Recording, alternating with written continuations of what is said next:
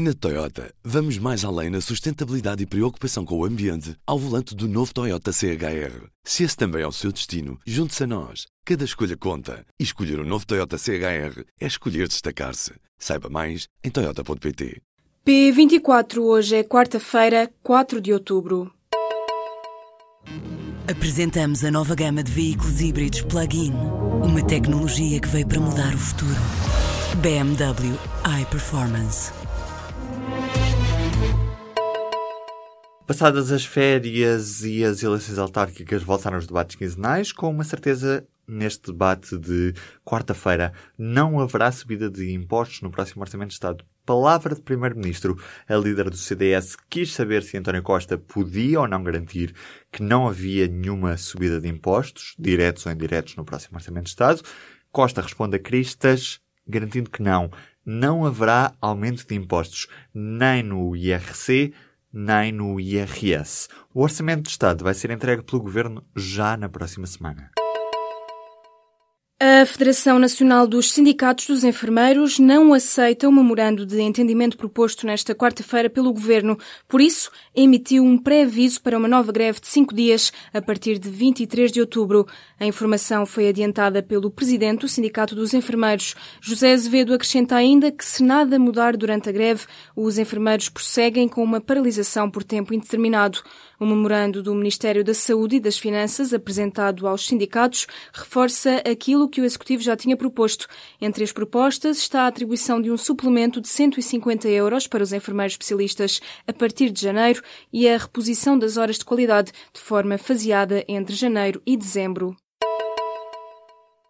Os senhorios que cobrem rendas acessíveis vão ter isenção fiscal. Ao que o público apurou, há duas novidades em cima da mesa. Uma passa pela isenção do pagamento sobre rendimentos prediais e a baixa de pelo menos 50% do IMI. Atualmente, a taxa fiscal sobre rendimentos prediais de contratos de habitação é de 28%. A medida é dirigida à classe média e faz parte do novo programa de rendimento acessível que deverá ser aprovado nesta quarta-feira em Conselho de Ministros. Pedro Passos Coelho deverá renunciar ao mandato de deputado quando o PST tiver um novo presidente.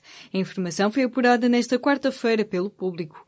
O líder do PSD disse nesta terça-feira à noite, na intervenção em que anunciou que não se recandidata à liderança do partido, que não iria assombrar o seu sucessor. As eleições diretas para escolher o novo presidente do PSD deverão ser marcadas para o início de dezembro. A saída de Pedro Passos Coelho do Parlamento só deverá acontecer no início de 2018. Já Luís Montenegro afirmou nesta quarta-feira que está a ponderar uma candidatura à liderança do PSD, contrariando declarações anteriores. Na terça-feira, Pedro Santana Lopes também veio dizer que está a ponderar uma candidatura à corrida. A preparar o terreno está ainda Rui Rio.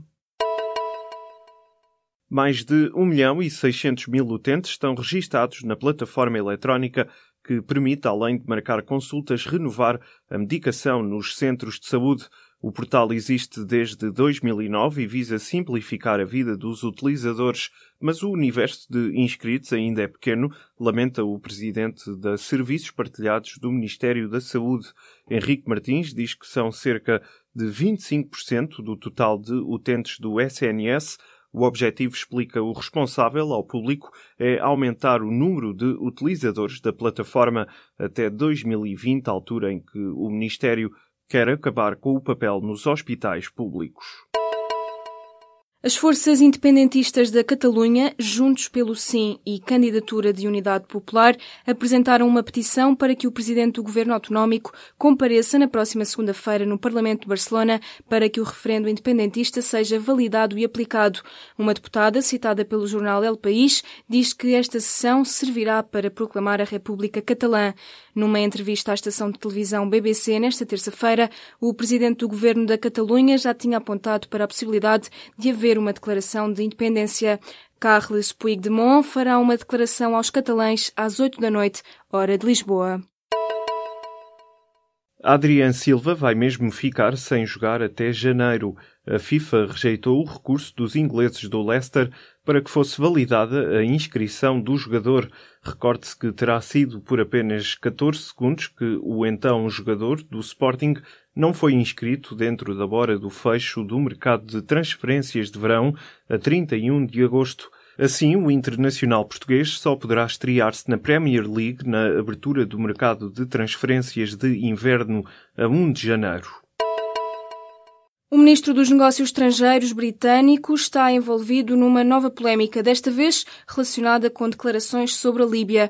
Boris Johnson disse que há investidores britânicos dispostos a transformar a cidade líbia de Sirte, que foi conquistada no final do ano passado ao Daesh, num novo Dubai. A única coisa que é preciso fazer, diz o ministro, é retirar os cadáveres das ruas. Estas declarações já foram alvo de duras críticas por parte de colegas de governo e de partido de Boris Johnson. Alguns defendem mesmo que o chefe da diplomacia deve ser demitido. Por exemplo, o Ministro da Saúde britânico disse à BBC que este não é o tipo de linguagem que o governo apoia e que a linguagem que Boris usou foi muito infeliz. O anúncio feito pela Yahoo em dezembro do ano passado de que mil milhões de contas tinham sido invadidas escondia afinal algo maior. O gigante da internet admite agora que não foram apenas mil milhões de contas, mas sim a totalidade das contas da empresa norte-americana. Isto é, todos os 3 mil milhões de utilizadores da Yahoo tiveram contas com dados roubados por piratas informáticos. A empresa começou agora a notificar os restantes 2 mil milhões de utilizadores que ainda não tinham tido conhecimento deste ataque de hackers. A cantora franco-italiana Carla Bruni estreia-se em Portugal no próximo ano. São dois os concertos anunciados. Primeiro no Coliseu de Lisboa, a 25 de janeiro, e depois no Coliseu do Porto, dois dias depois, a 27 de janeiro. A ex-primeira-dama francesa marca assim o regresso à música e aos palcos com o lançamento do seu novo álbum French Touch, marcado para esta sexta-feira em França.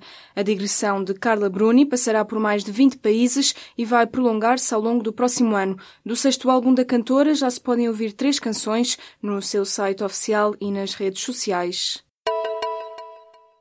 Na Toyota, vamos mais além na sustentabilidade e preocupação com o ambiente ao volante do novo Toyota CHR. Se esse também é o seu destino, junte-se a nós. Cada escolha conta. E escolher o um novo Toyota CHR é escolher destacar-se. Saiba mais em Toyota.pt.